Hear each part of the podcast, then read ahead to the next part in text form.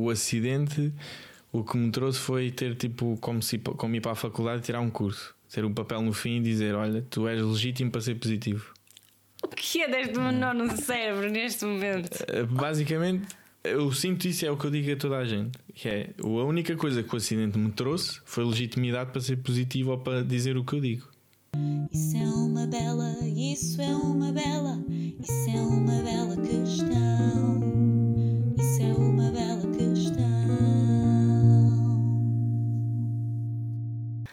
Olá, bem-vindos a mais um episódio do podcast Bela Questão. O meu nome é Amália Carvalho e o podcast Bela Questão fala sobre inteligência emocional e desenvolvimento pessoal.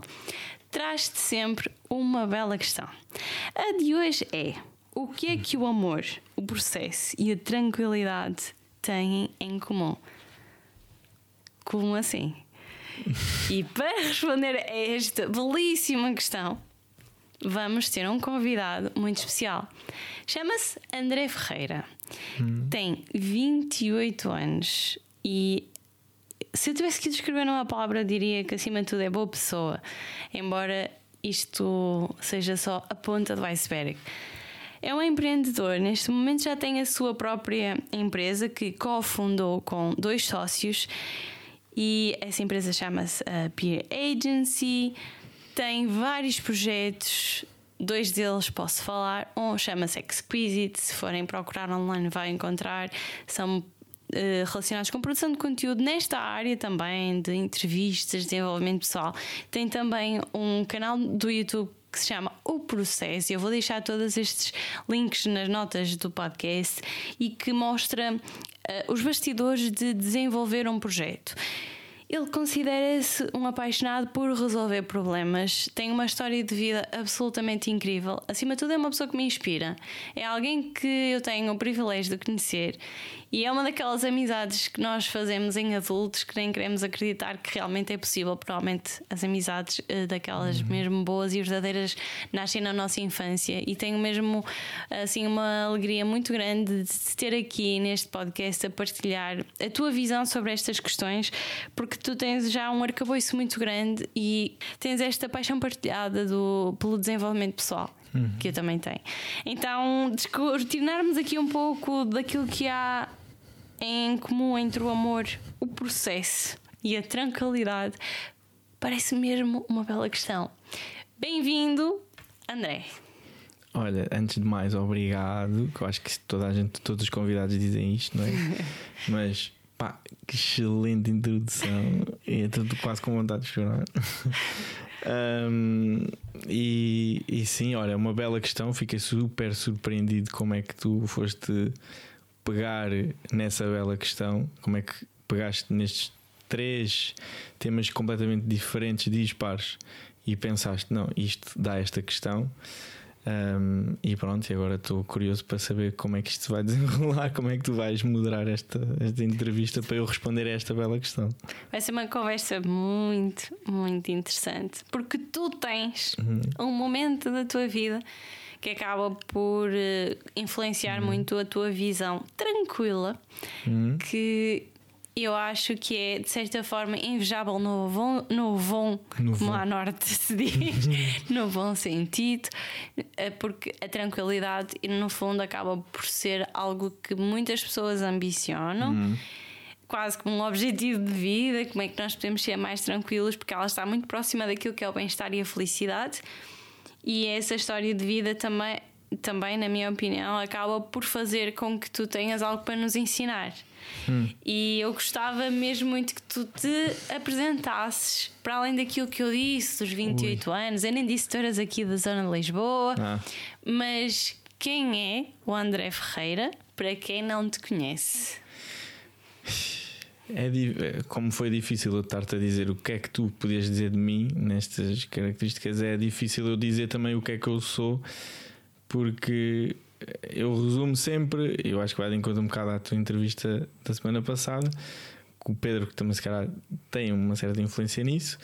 Ahm, mas eu sinto que sou um, pá, uma pessoa curiosa e eu acho que é a curiosidade que me, que me leva a, a- a ter vontade de experimentar coisas diferentes e, a, e por, e por não é coincidência, mas por eh, um, pelo processo vá uh, desenvolver projetos diferentes. Uh, mas sim, sou de Lisboa, nasci em Lisboa, mas considero que não sou, pá, sou um bocado de todo, de todo o sítio porque tenho família no norte, tenho, passo muito tempo no Alentejo, como eu te disse, e acho que sinto sou um bocado de todo lado. Há pouco tu dizias-me, para responderes à minha questão, que é que tu tens de especial Hum. que tu achas que podes partilhar com outras pessoas que é mesmo só teu e único? E tu dizias-me, eu gostava de partilhar a tranquilidade que sinto. Uhum. E para mim isso é das coisas mais fascinantes. Perceber como é que tu chegaste a essa sensação de tranquilidade, como é que tu consegues viver isso. E porquê? Olha, eu acho que vamos já, eu vou já dizer aqui uma, um- uma coisa que, eh, que até a entrevista até podia acabar aqui. Eh, que um, um- acho que o, o maior ensinamento ou, ou a maior regra que eu, me- que eu me guio e que eu acho que me torna esta pessoa tranquila é eu de tudo em tudo o que faço orgulhar-me de mim mesmo, estás a ver? Do género. Uh, mesmo em situações tipo de injustiça ou, uma ou coisas parecidas com isso, eu tentar sempre pensar, pôr-me de fora e pensar, ver-me tipo numa terceira perspectiva ou assim, e ver-me e, e- e pensar que, ok, qual é que era hum, a melhor atitude ou a melhor decisão ou a melhor coisa que tu podias fazer nesta situação? E o exemplo, um exemplo básico, numa situação de injustiça, tipo, sentiste injustiçado, o mal- se calhar a, a primeira coisa que, que as pessoas fazem é, é tentar aspas, defenderem a sua pessoa, né? porque é uma situação de injustiça, etc. Eu penso ao contrário, que é ok, eu não me vou defender, eu vou dar. Tipo, ou seja, eu vou fazer o melhor eh, que, que, que podia fazer, ok? E, hum, ou seja, vou fazer uma coisa que eu me orgulharia de. Se calhar há pessoas que se orgulham de, fazer, de, de entrar na defensiva, se calhar já entramos noutro, noutro, noutro, noutro ramo. Mas eu, orgulha, eu, eu orgulharia, mesmo que saísse injustiçado ou que saísse a perder, da atitude que tomei ou do que eu dei. Um, e, e é isso que me torna eh, tranquilo, porque ao fim do dia a única pessoa com- em quem tu podes contar é contigo mesmo e, e com a consciência completamente tranquila é uma sensação ótima, não é? E tu chegares à cama, deitas a cabeça na tua almofada e pensares: não, eu fui a melhor pessoa naquela situação. É isso, estás a ver? E é isso que me torna tipo tranquilo, basicamente. Há pouco falávamos que uma das tuas características, e tu próprio identificas-te com isso, é o amor. Uhum. O amor está muito presente em ti enquanto personal, em personalidade, enquanto pessoa. Tu acreditas que é uma, um eixo, uma energia muito importante. Porquê? É assim, olha, eh, ainda hoje de manhã vi dois vídeos e o amor é muito difícil de, de eu falar disso. E o Pedro vai gozar porque o Pedro disse que, que ia ser este o tema, né? Ah, ah, mas, eh, mas é um tema muito difícil de falar porque porque amor, na maioria dos casos, as pessoas vão viram ou para as relações ou sim, eu acho que é Relações amorosas, relações mais amorosas casais. e exato. E o amor não é pá, eu olho para o amor no, e eu e muita gente, tanto que por isso é que a religião se, se todas as religiões vão de encontro a isso, não é? É uma coisa muito abrangente e é muito difícil de explicar ah, por palavras. E, mas o amor tem influência. Ah, tá, é aquilo é, é aquela coisa do. É o, é o fogo que arde sem se ver, não é? E eu acho que isso representa muito até o amor, porque não se consegue, sente-se, mas não se consegue bem explicar. E eu acho que isso é o amor. E, e, essa, e, essa, e a influência que o amor teve, que o amor tem na, na minha vida, é que eu acho que é a influência que tem na vida de todas as pessoas, só que as pessoas, na maior parte das vezes, não a, não a, não a sentem ou não a, ou não a veem de forma mais clara. Tanto que até dou uma analogia, acho que até falámos já sobre isto, Que eu sinto que a nossa vida se a, tipo, uma metáfora que eu faço muito é: nós estamos na plateia, o amor é o, a pessoa, o ator que está no, na- no palco, só que com, as, com uma catrafada de cortinas à frente, e a nossa vida passa muito a, a andar a. Ok, nós estamos a receber a atuação desse amor, mas não, a estamos a, não o estamos a ver. E eu acho, eu acho muito que a vida se passa por isto, que é nós andamos aos poucos a abrir as cortinas até cá um dia, que por uma eventualidade de- qualquer percebemos que realmente não, nós estamos aqui tipo, e o agente máximo é isto, que ali está no palco. Hum, Qual é que foi a tua cortina? eu não te sei bem precisar porque eu, eu sei que tu queres eh, pegar no momento de, de- nesse momento da minha vida, mas eu, eu sinto que não foi aí. Eu acho que esse aí foi uma confirmação de que é, foi, é isto. então foi tá antes desse momento da tua vida? Foi, foi porque. Porque as pessoas ainda não sabem, Exato, mas não estamos fazem ideia, já está aqui uma curiosidade enorme. Ahm, não, acho que foi antes porque lá está, foi um, foi um processo, entendes? E foi um processo solitário porque eu, eu muitas vezes muitas das vezes digo que é preciso ser tipo, é preciso tu estar sozinho, as pessoas estarem sozinhas para principalmente para se conhecerem elas próprias e para perceberem como é que elas funcionam, acima de tudo, e perceberem como é que a vida as rodeia, não é?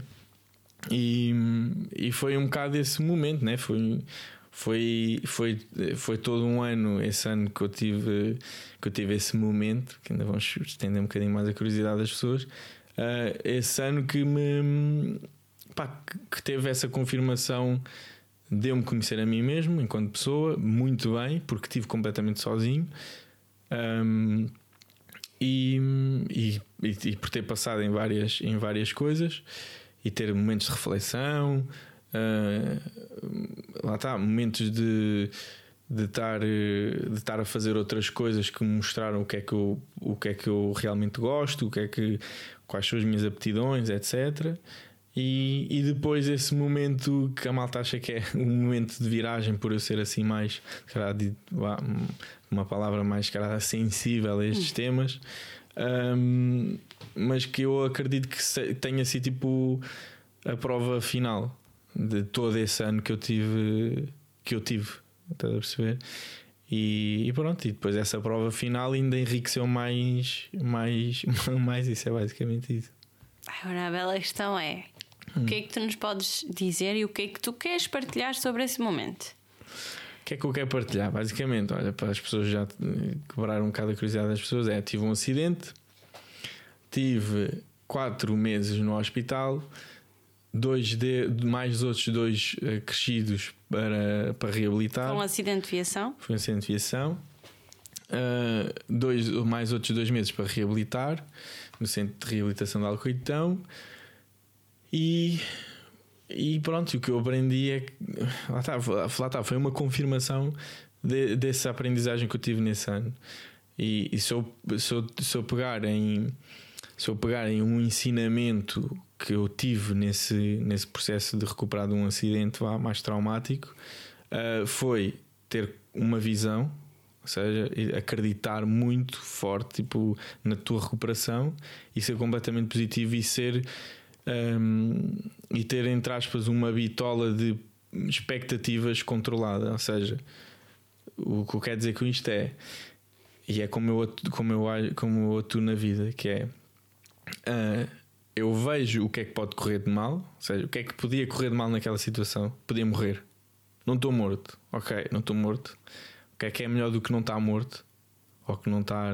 O que é que é melhor não estar que é que morto? não está Isso é uma questão. O que é que é melhor de não estar morto? O que é que É estar vivo. responderias? é estar vivo, eh, e- mas isto, mas isto depois pode ser uma, uma discussão muito acesa. Há muitas diferentes opiniões, por isso é que há, um, há, há o tema da eutanásia, né? De pessoas estarem mal na vida e, e quererem mesmo a morte de- por ser a resolução da dor que têm na vida. Ah, mas eu sinto, claro que eu nunca passei num momento assim tão difícil que eu desejasse a morte, ah, mas eu sinto sempre que, pá, que estar vivo, nem que seja a ver ou a sentir, ou simplesmente sentir alguma coisa já vale a pena. E se calhar aqui para contextualizar, porque há muitos acidentes de aviação, Uhum. eh, qual foi o nível de gravidade que tu podes partilhar com as pessoas para elas terem uma noção da profundidade também que isso acabou por ter na tua forma de ver a vida. Mas lá está, eu acho que já havia a vida, ou seja, aquele ano que eu digo que foi construção, eu já havia a vida assim. E esse ano foi antes? Foi antes. Foi, foi no e ano. foi aconteceu nesse por ano. algum motivo? Esse ano? Antes de, o tal momento de reflexão que tu tiveste. Eu acho que aconteceu, uh, sinceramente, porque olha, foi quando eu quando eu decidi, não, vou parar, não vou, vou parar, ou seja, vou desistir do curso que estava a tirar, que era arquitetura.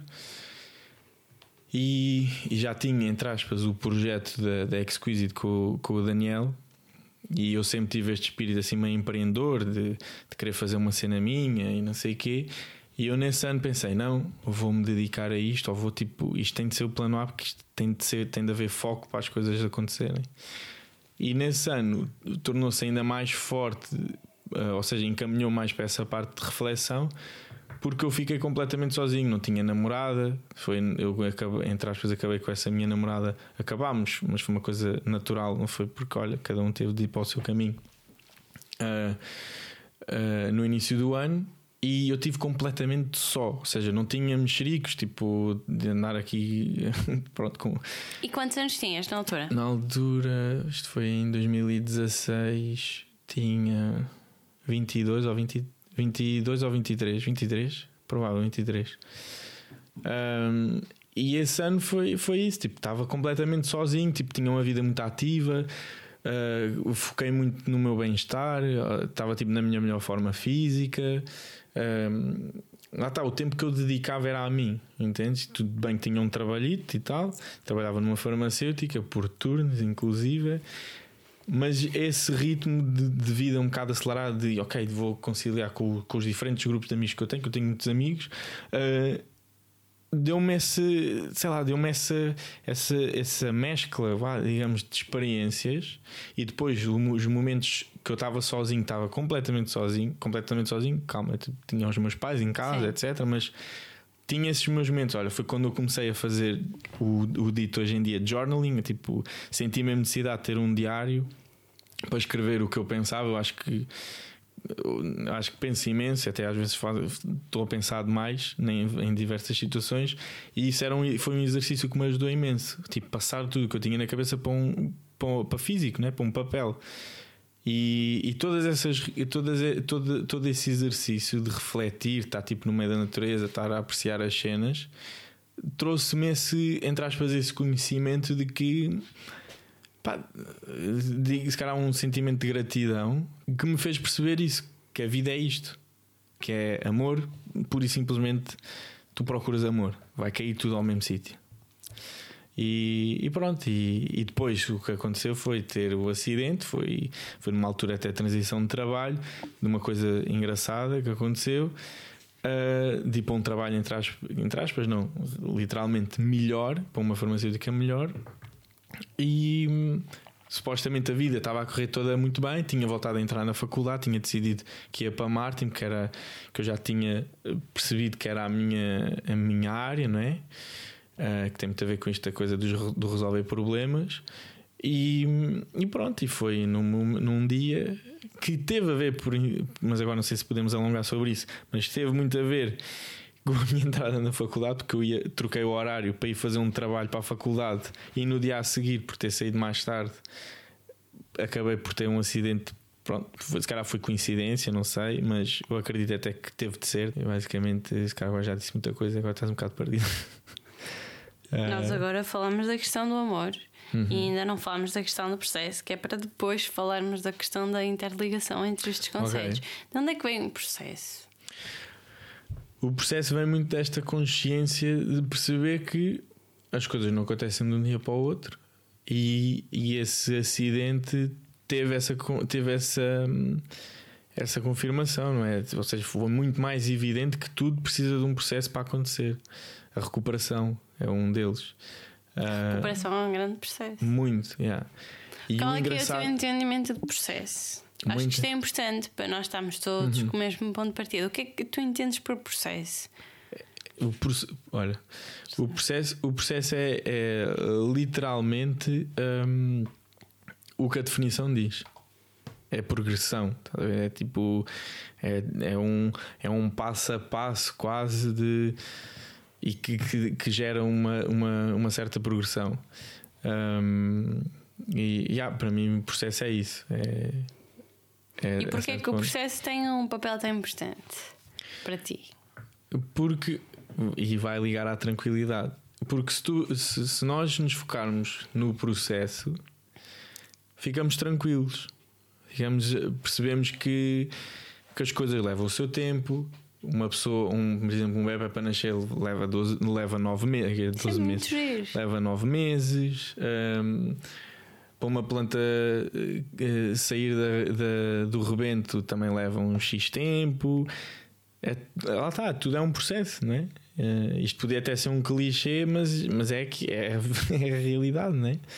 E, e se nós nos focarmos nisso, tipo, se nós formos conscientes de que, ok, eu vou fazer as coisas, mas leva o seu tempo. Tu, por exemplo, só viste o retorno das, de- das, hum, Escovas. das escovas da mente um ano depois e faz, está tudo ok, faz parte.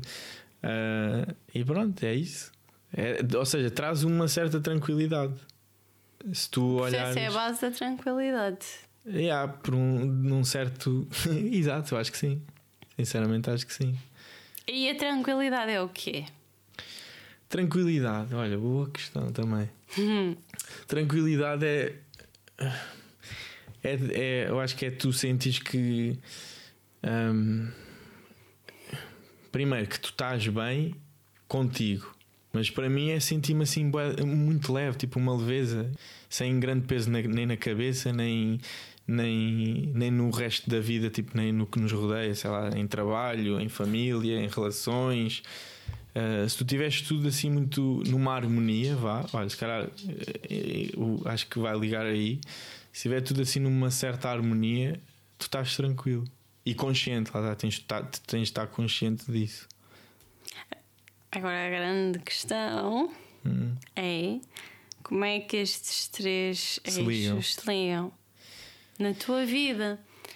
A tua vida acaba por fazer com que eles ganhem uma preponderância diferente Uhum. na tua forma de estar. O amor pelo, pelo momento difícil pelo qual tu passaste Uhum. foi uma recuperação e foi o pôr em causa, possivelmente, coisas que à partida nós acabamos por tomar como garantidas, que Certo, a vida. é a vida. Uhum. E obrigatoriamente, quando tu tens aquilo que é o mais básico para estarmos cá, eh, que te- tu percebes que não é garantido, naturalmente que, que tem que ter alguma transformação. Então o amor está relacionado com esse teu momento. Uhum. Ainda não consegui perceber de onde é que vem a tua tranquilidade. Porque tu disseste-me que, que vem desse tal primeiro ano antes do, do tal acidente de viação, Uhum. Em que tu estavas sozinho e mais disponível para, para Olhar para mim, pensar. basicamente. Mas penso que há algo mais forte do que isso e eu gostava de tentar continuar a explorar outros caminhos para conseguirmos perceber porque é que tu sentes a tranquilidade que sentes, como é que tu chegaste até lá, com o objetivo de como é que eu, se não tiver essa tranquilidade, Como é que tu chegas? como lá? é que eu chego? E, e é essa trajetória que eu gostava mesmo muito de explorar. Sempre foste uma pessoa tranquila. É assim, eu acho que sempre fui uma pessoa muito positiva. E eu acho que o, o acidente o que me trouxe foi ter tipo como, se, como ir para a faculdade e tirar um curso. Ter um papel no fim e dizer: Olha, tu és legítimo para ser positivo. O que é deste menor no cérebro neste momento? Uh, Basicamente, eu sinto isso, é o que eu digo a toda a gente. Que é a única coisa que o acidente me trouxe foi legitimidade para ser positivo ou para dizer o que eu digo. Em que sentido? No sentido em que, imagina, uma pessoa que. E eu senti isso na pele, nos trabalhos onde passei, eh, que era. Sempre fui a pessoa mais positiva à face da terra, era, as pessoas chegavam de cabisbaixo, não sei o quê, e o André tentava puxar as pessoas para cima. Só que às vezes, e, e pessoas mais velhas até do que eu, com vidas completamente diferentes da minha, E o que acontecia era que essas pessoas olhavam para o André e viam, ok, um miúdo com. O que é que tu sabes sobre a vida? André? Exatamente, que é tá- sabes sobre a exatamente. vida? Estás a ver essa, essa- esse discurso? É exatamente isso. Nem era o, o que é que sabes como- sobre a vida, mas era mais uma de pois é muito fácil falar para um jovem como tu que tem a vida ah, que tem a vida tranquila, que vive em casa dos pais, Não tens que não tens responsabilidades, não tens problemas. É normal que tu sejas positivo e que andes aí a dar lara- a Queria-te ver, larachas minha- queria-te ver nos queria-te ver meus nos meus, sapatos. nos meus sapatos. E o que é que aconteceu? O André teve um, um impacto forte, que foi o, o tal acidente. E o que aconteceu foi isso. Inclusive, essas próprias pessoas que me iam visitar ao hospital iam elas próprias de cabisbaixo e estava o André na cama do hospital, cheio de ferros nas pernas, etc. Mas com um sorriso na cara, de "Tá, é? estás aqui, estás aqui, não sei o quê. Tipo, porque eu, eu acho que e eu, eu, eu acho que isto também é bom dizer aqui, que é ainda por cima muito mais nesta, nesta onda do desenvolvimento pessoal, que, que eu sinto um bocado que às vezes entre, aspas, entre aspas, há dois mundos do desenvolvimento pessoal. Há, há o mundo, há a parte boa e há a parte má, que é as pessoas, porque isto dá para tudo. E a parte má é as pessoas aproveitarem-se disto para usarem, sei lá, como veículo de, de levar as pessoas a fazerem alguma coisa, sei lá, tipo, tudo bem, tipo, tipo esquemas de pirâmide, cenas assim do género, Ok. que usam muito o desenvolvimento pessoal para atrair as pessoas para esses meios. Ah, mas o que é certo, e, e por isso é que depois do outro lado, do bom, as pessoas descredibilizam o lado bom, mas assim como todas as áreas, nem como todas as pessoas, há pessoas boas e más, mas descredibilizam o lado bom porque depois já não é tão levado a sério. E uma das coisas que eu quero garantir aqui é que aqueles clichês de tens de acreditar, a visão e é não sei o quê, tens de quê. Epá, eu, vou, eu vou ser muito sincero.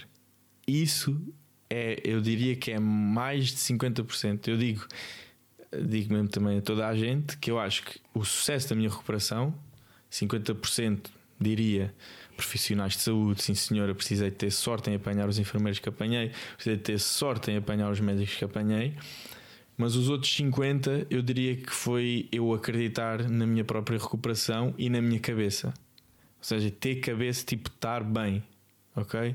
Estar tipo consciente das coisas, tipo, acreditar muito na, na, minha, na minha recuperação e ter a visão de que eu ia ficar bem no fim. Eu acho que isso é o mais importante. Por isso é clichê, mas é real. Mas por isso é que é clichê também, acho eu. Ou seja, tu acreditas que o acidente te legitimou Sim, ou que foi uma comprovação de que pensar positivo é o melhor caminho? sim, sem dúvida. Porque até então tu conviveste com muitas pessoas que punham em causa o teu, o teu lado mais positivo. E eu vou-te dizer, eu admiro muito as pessoas que realmente têm a propensão natural para estarem com bom humor. O bom humor também é genético, tal como a timidez. Eu, não- eu descobri há pouco tempo que existe, por exemplo, um gene da timidez que é hereditário Olha, não fazia ideia. Que pode ser eh, moldado pelos, pelo contexto, portanto, não é estanque e não significa que só porque herdamos um gene da timidez e à partida somos pessoas mais introvertidas que, não, que com um contexto apropriado não nos tornemos pessoas extrovertidas e, e nada tímidas, mas a questão do, do estado de humor, a questão do, do estarmos bem, para mim não é, não é um dado adquirido.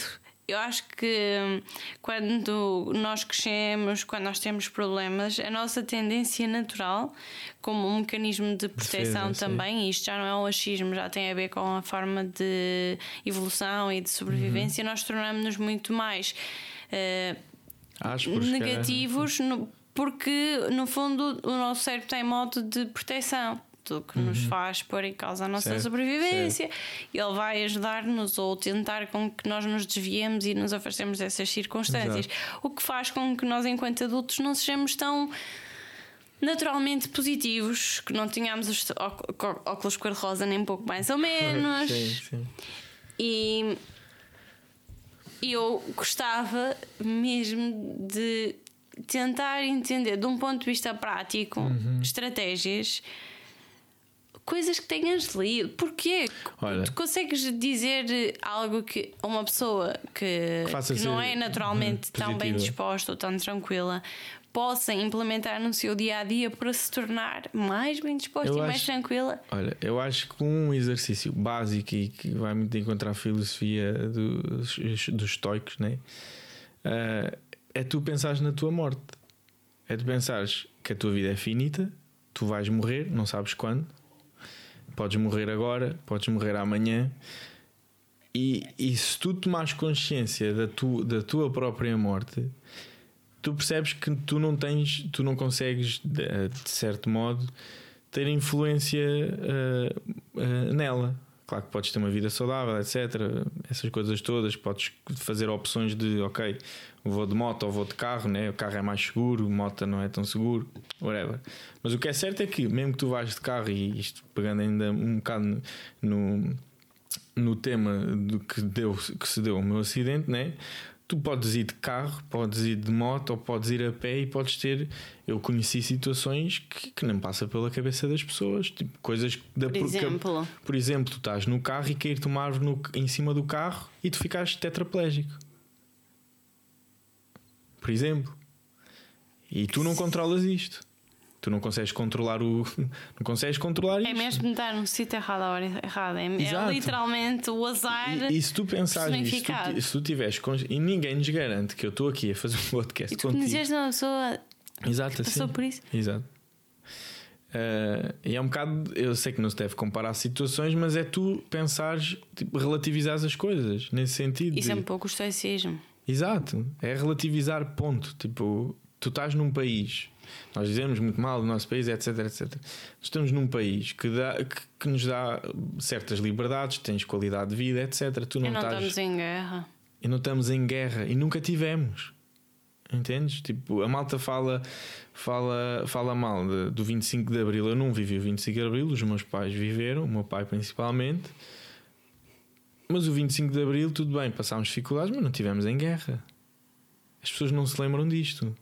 Enquanto os outros países, e depois claro que há pessoas do outro lado que dizem: Olha, mais valia termos estado em guerra e termos tido o país destruído porque tínhamos um desenvolvimento depois muito melhor, como foi o caso da Alemanha. Será? Estás a perceber? Será que, foi que, que, que era mesmo melhor tu teres a maior, maior parte da tua família a morrer na guerra? Será que foi? Tudo bem, passaram dificuldades, fome, etc. Mas Portanto, Entendes? usas o estoicismo como uma técnica de pensar nos piores cenários possíveis que na realidade não te estão a acontecer e, portanto, Exato. sentes-te grato por isso. De, de certo modo, sim. Mas, mas eu acho que, que também há um, há um ponto que se tem de tocar aí que é a gratidão. A malta agora também há um bocado de moda de dizer Ah, sou muito Sinto-me grato. muito grato. Sou muito grato. Mas eu acho que a gra- a gratidão verdadeira tu tens de a sentir. Que é a parte mais difícil. E, eu E- já disse isto muitas vezes. Quantas vezes, quantas vezes nos dias que corre tudo mal Imagina. é difícil tu sentir. Vou dar um "Olha, exemplo." Estou grato. Estou grato por isto ou por aquilo. Sem dúvida. Isso é um exercício independente. Nos é? dias que correm mal é que é difícil. Eu- E é aí que nós nos apercebemos. Certo, mas eu acho que acima de tudo o sentimento de gratidão não é tipo estar aqui, ah, eu estou vivo, automaticamente estou grato. Isso é o caminho fácil. Mas acho que o sentimento de gratidão as pessoas têm mesmo de sentir. Vou dar um, um exemplo muito básico e tu vais sentir esse sentimento agora. Que é se tu não tivesses eh, falado connosco, ou seja, em, em- em nome da APIR, se não tivesses falado connosco a propor ou a perguntar se nós queríamos participar no concurso da, da empresa onde, onde tu estavas a trabalhar na altura para sermos a agência no digital dessa empresa, nós atualmente não éramos a agência dessa empresa. Logo aí, nós agradecemos-te a ti e é genuinamente um agradecimento a ti. Tu, neste momento, estás-te a sentir grata porque tu não consegues. Tu sentes isso, é tipo um calorzinho aqui, é esquisito. Um- Uma gratidão orgulhosa. Entendes? Mas isso e essas coisas, eu acho que é, é o que as pessoas É um sentimento muito belo. Não consegues. Se- Só agora te, vou-te fazer uma pergunta. Se tu tivesses de. hum, de. De, de- meter isso em, sei lá, em, em moeda, vá. Se se eu dissesse assim: olha, quanto é que eu te tinha de pagar para tu substituir esse, esse sentimento que tu tiveste agora? Não sabes dizer. Tu não consegues. Porquê é que estamos neste momento a falar da parte da gratidão? Porquê que a gratidão é tão importante? Porque, imagina, porque eu sinto que, que as pessoas não é, não, não é só ah, dizer que estou grato por estar aqui agora. Tu tens de sentir e tu, e tu tens de receber esses sentimentos que eu acabei de fazer sentir para perceberes que é, que é mesmo uma coisa séria. E tu tens de seguir esse caminho de tentar procurar isso. Isto é na lógica do estoicismo, que Uhum. é o conseguirmos o pensar os cenários piores para conseguirmos agradecer o que é que nós temos efetivamente no presente, que acaba Uhum. por ser algo que muito facilmente, com as distrações do dia a dia e com o ritmo frenético que vivemos, com comparações que nós agora temos com milhares e milhões de pessoas que antes não tínhamos, antes tínhamos Exato. com as revistas e com as televisões, mas agora temos a qualquer momento no nosso telemóvel uma comparação entre a nossa vida E a de outro. e a de outra pessoa que parece sempre que Que está é melhor, melhor, que nós, sim. que é mais bonita, que viaja mais, que tem uma família melhor, Sim. uma casa melhor, um carro melhor, tudo melhor. E eu acho que esta prática do estoicismo, e eu pessoalmente aplico-a sempre que consigo e eu defendo-a, ajuda-nos a, a voltar ao presente e a valorizarmos o que temos. Eu concordo completamente que o estoicismo ajuda-nos a sentirmos gratos. Eu vou-te dar um exemplo. E, e eu próprio senti isso, e, e depois em Alcaitão partilhei isso com várias pessoas. Ah, havia momentos, tipo, ah, por exemplo, só, o- só, só o facto de conseguir sentir a brisa do, do, do vento, a brisa do vento, brisa, vento, A brisa. brisa, vá, a brisa do ar na tua cara é incrível. Para uma pessoa que passa, tipo, eu passei uh, praticamente três meses só de cama, não consegui, não podia sair da cama. E, e podias mexer no telemóvel? Claro, claro que podia. Eu, eu só tive uma semana nos cuidados intensivos, assim, mais. Só. uh, só sim. Isso vai ser extraordinário. Só estive uma semana nos cuidados intensivos. Assim, sim, sem poder fazer essas coisas, mas. ah, mas só essa. essa essa pequenez que há, muita, que há muitas pessoas que acham que são as pequenas coisas da vida, não é? E eu tenho isso escrito no meu diário que eu acho que isso é mesmo as grandes coisas da vida, porque tu sem essas pequenas coisas da vida, tu não tens as outras. É tipo pensar naquele, naquele jogo de, das bolas, tipo de, de pôr as pedras, pedras, areias, pedras mais pequeninas, pedras médias. Nunca viste esse exercício? Não. É teres um recipiente onde tu tens as, a, malta, a malta até faz com bolas, acho que é bolas de ténis, bolas de, de golfe e pronto, bolas mais pequenininhas. Ah, e tu tens de as meter por prioridade. Se tu puseres as bolas pequeninas primeiro, as grandes já não vão caber no fim. Isso é giro. Estás a perceber? Ou seja, as grandes coisas que, que são a- a- as bases que de estar no início, as pessoas confundem com as pequenas coisas.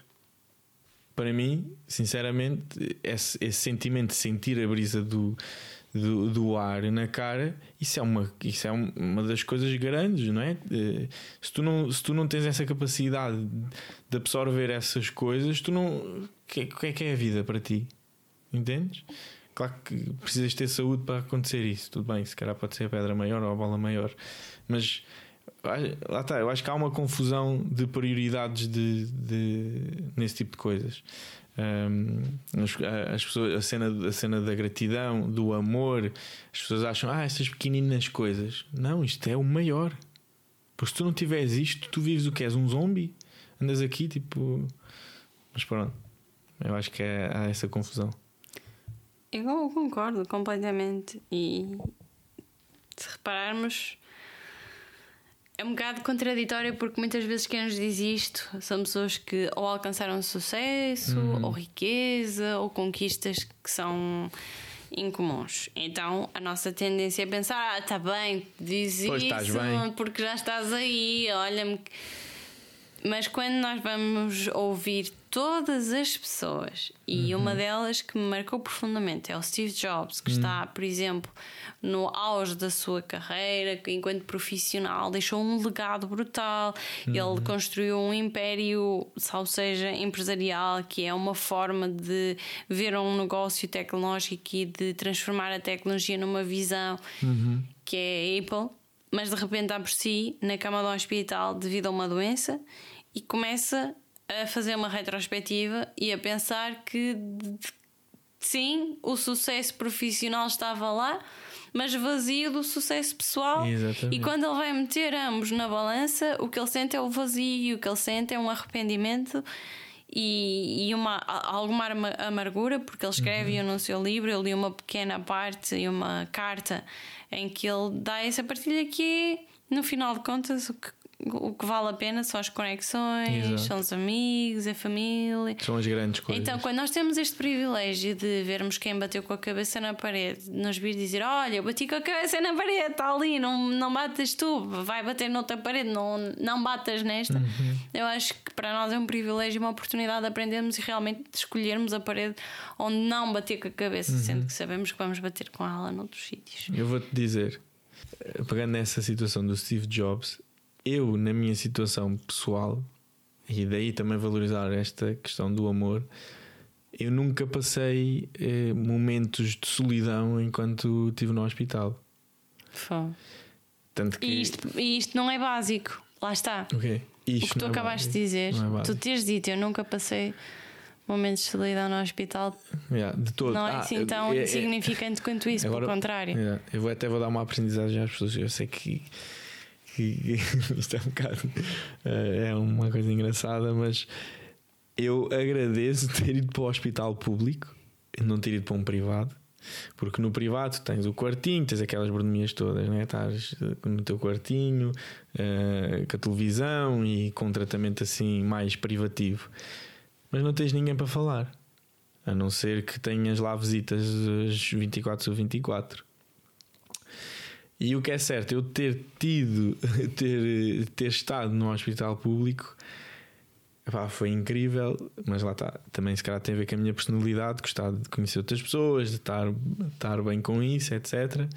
E ter um bom sono, principalmente, tipo ter o sono pesado e estar a Porquê? dormir com. Porquê? Porque apanhei velhotes, eh, apanhei tudo um pouco, entendes? E, mas foi tudo muito engraçado. Apanhei, pá, apanhei personagens que me fizeram passar o tempo de uma forma muito mais tranquila. estás Quais é que foram as que te marcaram mais? Assim, Dessas- possas, uma Olha, história. Uma história, olha.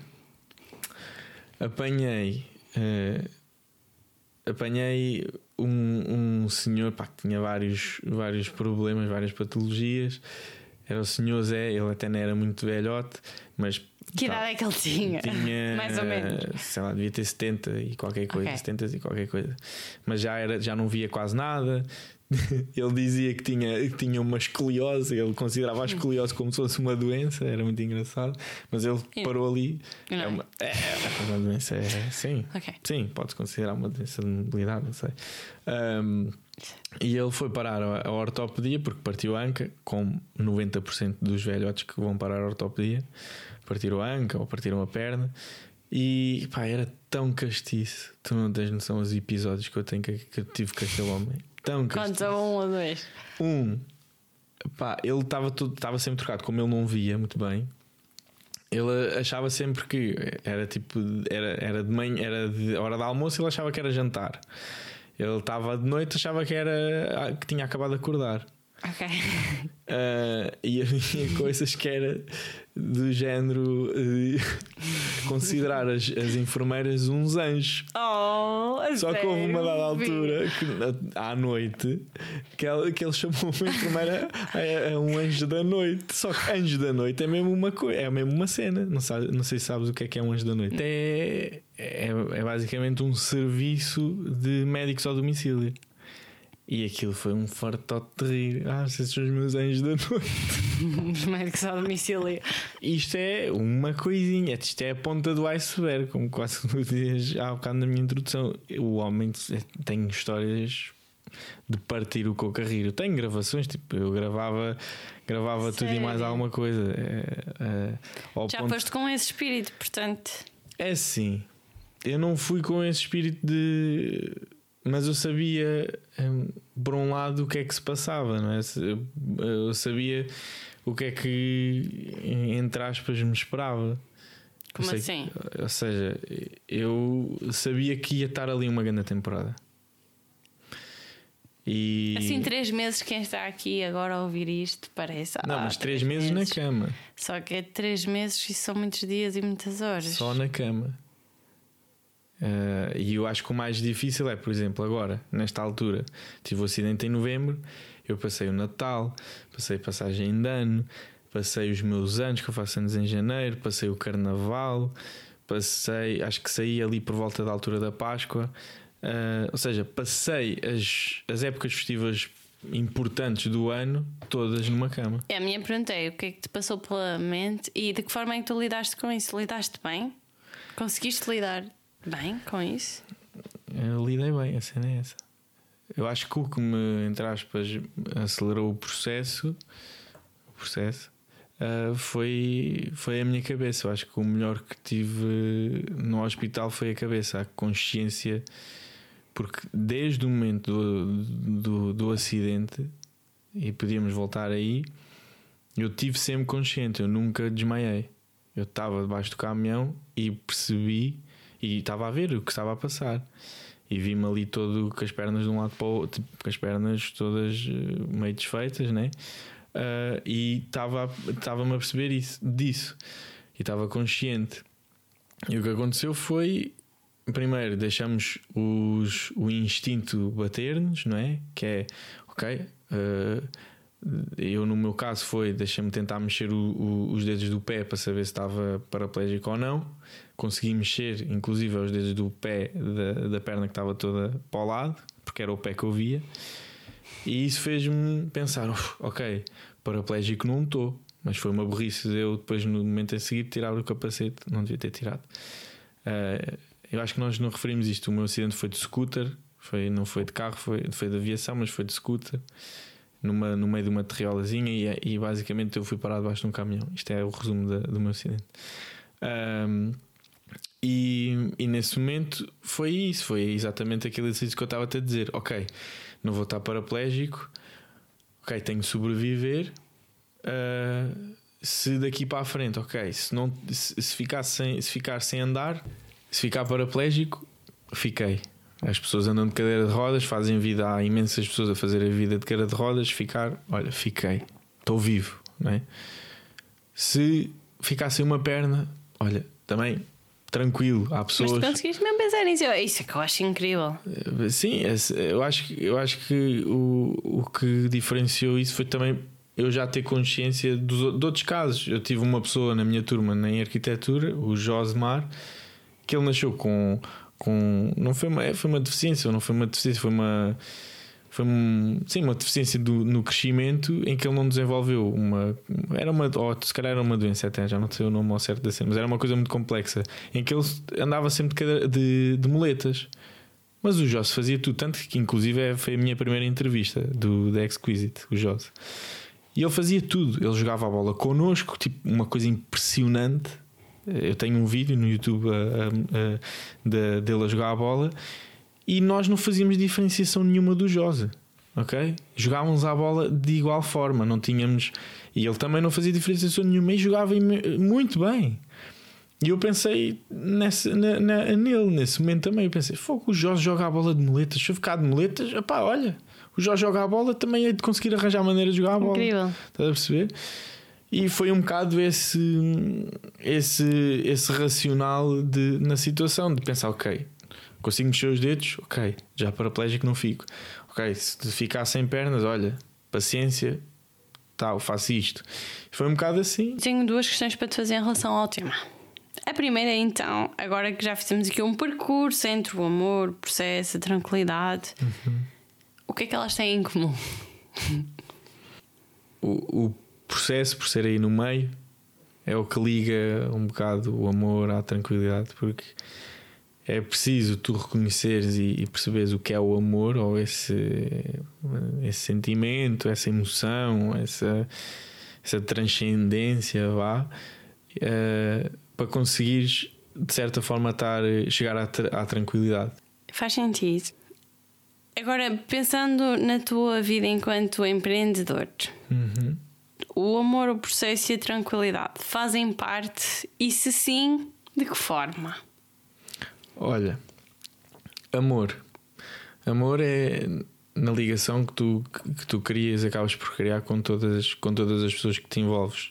Se tu tens um negócio, tu, gera, tu lidas com pessoas. Uh, enquanto empreendedor, tu precisas de perceber que as coisas não acontecem amanhã e, e tudo leva o seu tempo.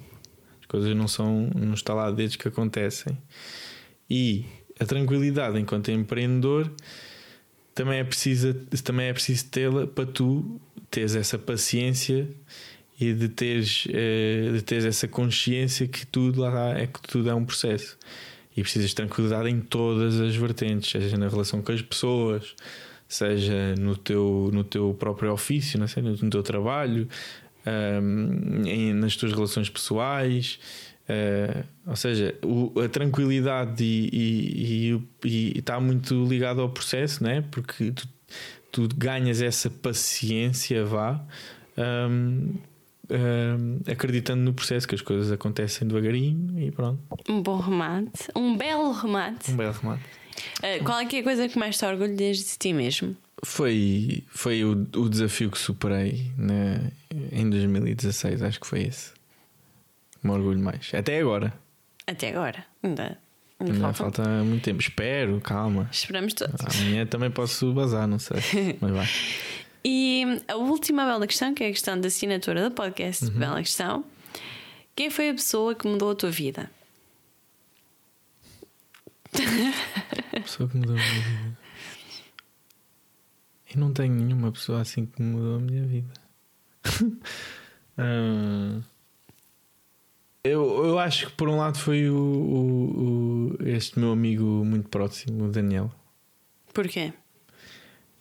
Olha, porque se não tivesse sido a partilha lá, daqueles desafios de tentativa de empreendedor, etc., uh, eh, eu se calhar não estava aqui. Se, eu não tivesse, se ele não tivesse criado a, a marca, eu também não estava aqui. E, e sou a olhar nessa perspectiva, e, e, é uma pessoa que eu, que eu me revejo muito, tanto que, que o considero como o melhor amigo, uh, acho que sim, acho que nesse sentido mudou a minha vida. Uh, aí, sim. Espero que ele ouça este episódio. Ah, eu acho que ele já sabe, eu estou sempre a falar dele. Não quero mais, porque é uma bela conversa. E queria-te agradecer, porque foi uma partida muito rica, não só pela experiência de vida que tu tens, mas porque estar a falar contigo transmite tranquilidade Hum. Não há pressa. E é mesmo espetacular estar em frente a alguém. Passou por uma jornada, cada um tem uma jornada muito única, que de alguma maneira cedo, porque tu ainda és muito novo, te já trouxe aqui uma maturidade muito grande em relação a, esta, uhum. a este saber estar na vida. E, e dizer que hum, admiro muito agora Agora mais. Que eu começo a chorar, pá. A Admiro muito a nível pessoal a visão que tu colocas na, nos teus negócios, sobretudo no negócio que eu conheço, e, e que acho que é inspirador tu conseguires aplicar nesse negócio isto que tu falas. Não é só algo de o falar, olha para o que eu falo, não olhes para o que eu digo, mas tomar as decisões certas com base naquilo em que tu acreditas. Uhum. E aí está um, um segredo, possivelmente, para um sucesso que eu não duvido de maneira nenhuma, que está só a começar e já é grande. Imaginem. Bom. Então, obrigada por esta partilha. Obrigado, eu. Obrigada. Mas se calhar acrescentei uma coisa, que eu, e agora tu tocaste num ponto interessante eu estar uh, a assumir estes valores na, nas coisas ou no que eu acredito vai de encontro àquele exercício que eu disse para as pessoas fazerem, é de se orgulharem de si mesmas e das ações que tomam. E se as ações forem nesse encontro desses valores em que acreditam, etc, etc, ou seja, o caráter nunca é, nunca é mexido. E há uma coisa que é difícil de recuperar, que é difícil, que é quase impossível, que é que está muito ligada à confiança das pessoas, que é o caráter. Se tu vendes, entre aspas, o teu caráter, Vender a alma ao ou diabo. vender a alma ao diabo, Como se costuma entendes? dizer. e yeah, és uma pessoa que, que é muito difícil depois recuperar isso. E se tu fores coerente nesses valores, etc., olha, traz-te com tranquilidade. Acho isso. Um remate. Ah, Fica, nem acrescento mais nada. total. Se as pessoas quiserem encontrar mais sobre o teu trabalho, onde é que elas devem ir? Olha, podem ir eh, ao, ao meu Instagram, que é andré.ferreira.pt. Podem ir eh, a exquisite.com.pt e a appearagency.pt. Muito bem. Eu vou deixar os links Boa. na nota do episódio e agradeço a quem nos esteve a ouvir até agora. Peço que nos deixem um feedback. Agora o podcast também dá para fazer o rating, que significa que podem colocar as estrelinhas que acharem que avaliam da melhor forma o podcast Bela Questão, de 0 a 5, sem pressão. e aproveito para pedir que mandem uma mensagem, pode ser privada, pode ser um print screen. Se este episódio de alguma forma Nos inspirou. vos inspirou, não deixem de nos dizer, porque é mesmo muito motivador ouvir alguém que nos ouviu e perceber o impacto que teve. E agradeço que esteja desse lado, que apoies este projeto e já sabes quanto a nós vemos-nos, ou melhor, ouvimos-nos no próximo episódio. Obrigada e até breve! Sentido da vida, uma mente retorcida, eu vou conseguir sim ou não. Escovar a tua mente, atitude inteligente, tens tudo na tua mão. Sempre a divagar, onde é que eu vou parar? Isso é uma bela, isso é uma bela, isso é uma bela questão.